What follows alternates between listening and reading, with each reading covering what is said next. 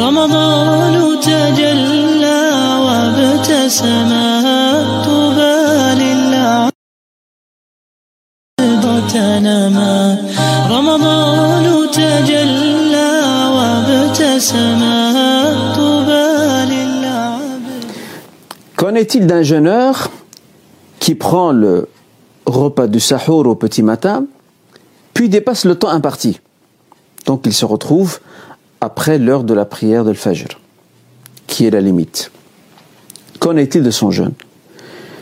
Ici, il faut faire attention parce que ce cas présente plusieurs situations possibles.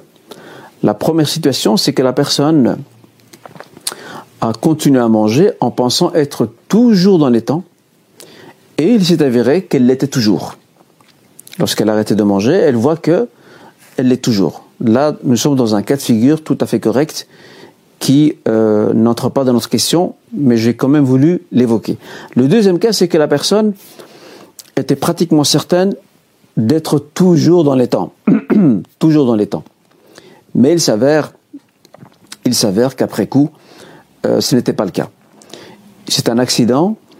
Euh, elle s'est basée sur sur une forte présomption, lui indiquant qu'elle est toujours dans le temps ou dans les temps. À ce moment-là, ce jour-là ne devra pas être récupéré après Ramadan. Mais elle devra redoubler, cette personne devra redoubler de prudence à l'avenir pour ne pas se retrouver dans cette situation-là.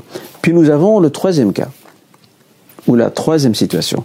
C'est la situation d'une personne qui boit et mange par oubli. Pas parce qu'il pense que le temps n'est pas encore entré, par oubli.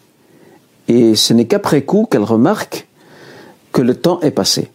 Ici, nul grief à cette personne-là, à l'instar de ce que nous avons dit euh, dans une capsule précédente, qu'une personne qui boit ou mange par oubli euh, sera tout à fait excusée et son jeûne demeurera correct, elle n'aura pas à le remettre plus tard.